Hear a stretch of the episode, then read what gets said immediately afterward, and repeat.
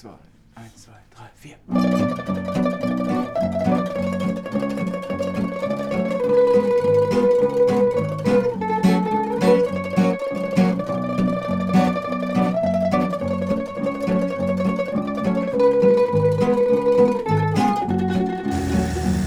Im Übrigen, ich habe, apropos gute Idee, ich habe ähm, kürzlich, will heißen, letzte Woche Donnerstag an einer Session teilgenommen in Köln.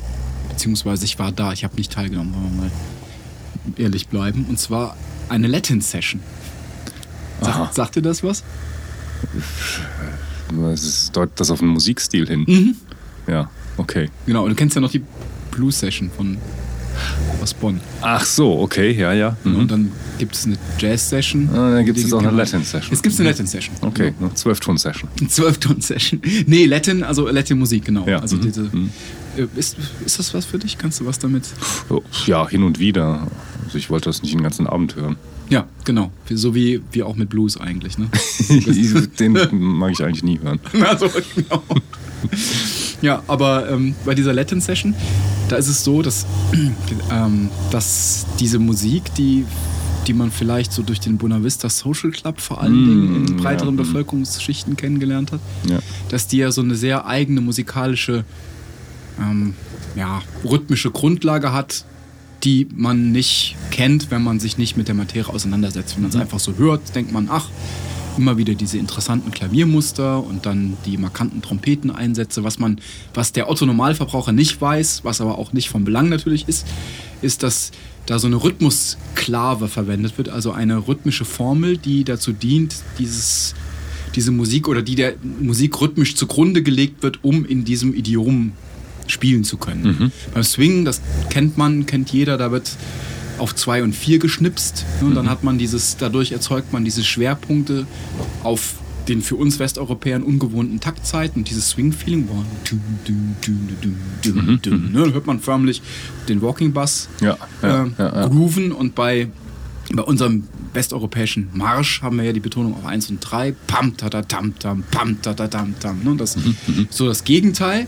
Und bei, bei der Latin-Musik gibt es äh, die sogenannte Son Montuno-Klave oder 2-3-3-2-Klave. Das ist so eine Figur, die geht ungefähr so. Ta, ta, ta, ta, ta, ta, ta, ta, Dinga, Dinga, Dangang, Dingang, Dangang, Dinga, Dangang. Ah, ne? ja. Kann man okay. sich so ein bisschen was drunter vorstellen. Das Habe ich übrigens auch gerade verklatscht, weil ich, weil, ich, weil ich das nicht mehr parallel kann. Das musste ich mal irgendwann üben. Genau. Und die gibt es auch noch in der anderen. Die gibt es auch umgedreht. Also jetzt habe ich gerade zwei und dann drei geklatscht. Und es gibt es auch noch als da, da, da, da, da. So, und, das, und diese Figur muss man eigentlich als ausführender Musiker im Hinterkopf haben, wenn man sich in diesem Idiom bewegt. Wenn man die nicht empfindet, diese, diese Klave, und das, das tun schief, wir ja. nicht, eigentlich als Westeuropäer, der, der jetzt da nicht in diesem Raum aufgewachsen ist, äh, wo diese Musik mit der Muttermilch aufgesogen wird, dann, dann klingt es nicht gut. Gut, aber das muss man so ein bisschen wissen. Aber antrainieren kann man sich schon. Ja, natürlich, ja. Ja, kannst du dir antrainieren, aber hast du einfach, dir, die fehlen dann die 15.000 Stunden, die man ja heutzutage so schön zitiert, ne, okay. um sich da um zum Weltmeister zu werden. Ne? Ja. Genau, und äh, da, ich, also ich war dann bei dieser Latin-Session und äh, stand da im Publikum und ähm, dann wurde gespielt und hat auch ein sehr hohes Niveau, waren auch viele Leute aus der ähm, wohl teilweise sogar internationalen Latin-Szene anwesend, zufälligerweise zu Gast an dem Abend und wir erfreuten uns der Musik und irgendwann äh, fing dann das Publikum an zu klatschen, also rhythmisch zu klatschen zu der Musik. Und, und jetzt, ähm, und dann haben tatsächlich hat, haben die alle in diesen Montuno-Klaven geklatscht. Ach, es hat funktioniert. Ja, und das fand ich, so- also das fand ich erschreckenderweise, erschreckend für mich, unheimlich peinlich. Weil eigentlich beklagt man sich als Musiker ja immer, wenn bei Fernsehsendungen das deutsche Publikum so tump auf die falschen Zählzeiten klatscht. Ja. Wenn man denkt, das zwingt einer ab, da ist irgendein Jazzkonzert und dann bei Wetten, das sitzt das Publikum, jetzt gibt es das ja nicht mehr, aber sitzt das Publikum macht ha, ha, ha, badum, badum, badum, badum, ba, ne? Und als Musiker, ah, Mann, Leute, könnt ihr nicht mal auf eins, könnt ihr nicht mal auf zwei und vier klatschen? Uh, armes Deutschland, armes Deutschland. Das ist so eine typische Musikerklage. ja. Aber ich muss ganz ehrlich sagen, bleib dabei, weil es ist noch peinlicher, wenn kollektiv das ganze Publikum sich als Musikstudenten outet und aus zwei und eine San Montuno-Klave anfängt zu klatschen. Ich fühlte mich auf, auf einen Moment komplett unwohl. Alle, wie selbstverständlich, man wusste in dem Moment, wusste man, okay, es sind alles Musikstudenten. Das ist einfach total unnatürliches Klatschverhalten.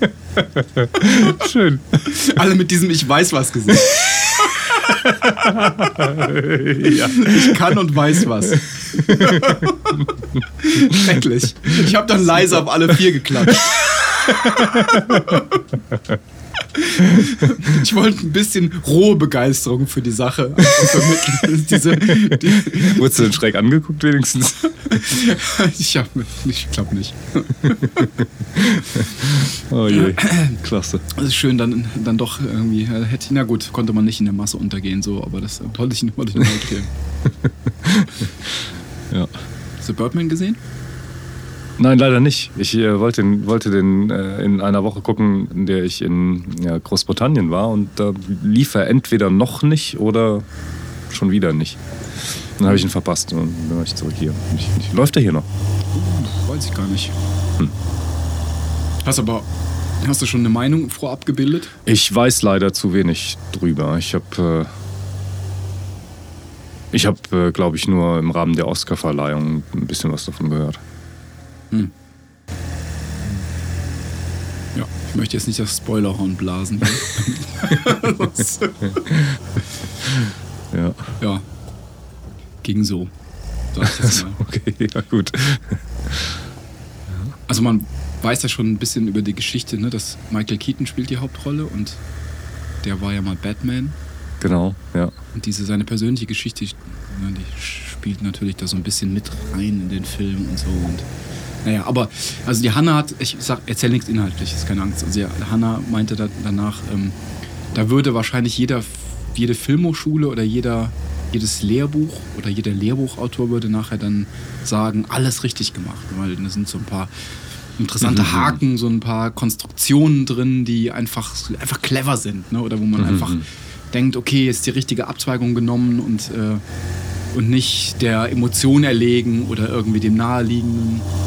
Aber naja. Hm.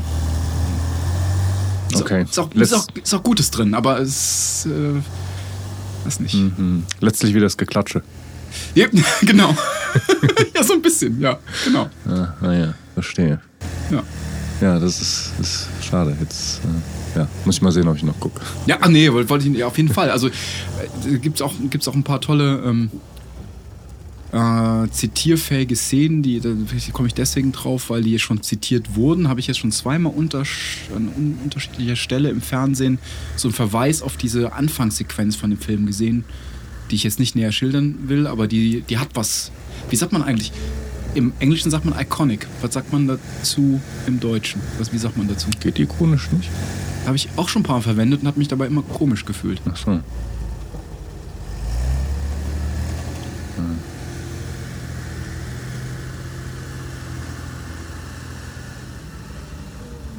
Ja, ich weiß auch nicht, ja, Ah. vor- vorbildlich oder so. Ja, das ja, keine- ja, ja, ja. Oder stilprägend Ja, zu das viel, aber ja, ja. Paradigmat? ja, vielleicht, aber, ja. Und wo, wo kam das denn vor? In, in Werbungen oder in, in anderen F äh, Fernsehfilmen? Mm, Dafür Einmal, ist doch zu, zu früh. Gen- Ja, genau, für, Fernseh, einmal- für Filme ist es zu früh. Ja, genau, so, In der Werbung könnte es schnell schon umgesetzt haben. Also einmal gab es einen Comedy-Einspieler bei der Sendung von Jan Böhmermann auf ZDF Neo. Und da hat er irgendwie ein anderes, hat er sich ein anderes Thema vorgenommen, aber das dann anhand von, von dieser Anfangssequenz von Bird, Birdman gemacht. Also der hatte, hatte einen anderen Inhalt, aber irgendwie diese Sequenz, die war dem Film entnommen. Und man, wenn man den Film gesehen hat, hat man sofort erkannt, ah, ähm, ist eigentlich ganz gut, diese Anfangssequenz, weil die funktioniert auch hier und die hat tatsächlich eine sehr eigene, eine sehr eigene Wirkung. Ah, ja, Gibt es ja. auch einen sehr prägnanten Soundtrack, möchte nicht zu viel von erzählen, weil man, Mhm. also der nicht so mit Percussion, aber muss, muss man gehört haben. Naja, schön. Ja, ist doch interessant genug. Hast du, hast ein paar Karrieretipps? An unsere jungen Hörer. Ich könnte sagen, was man alles nicht werden sollte.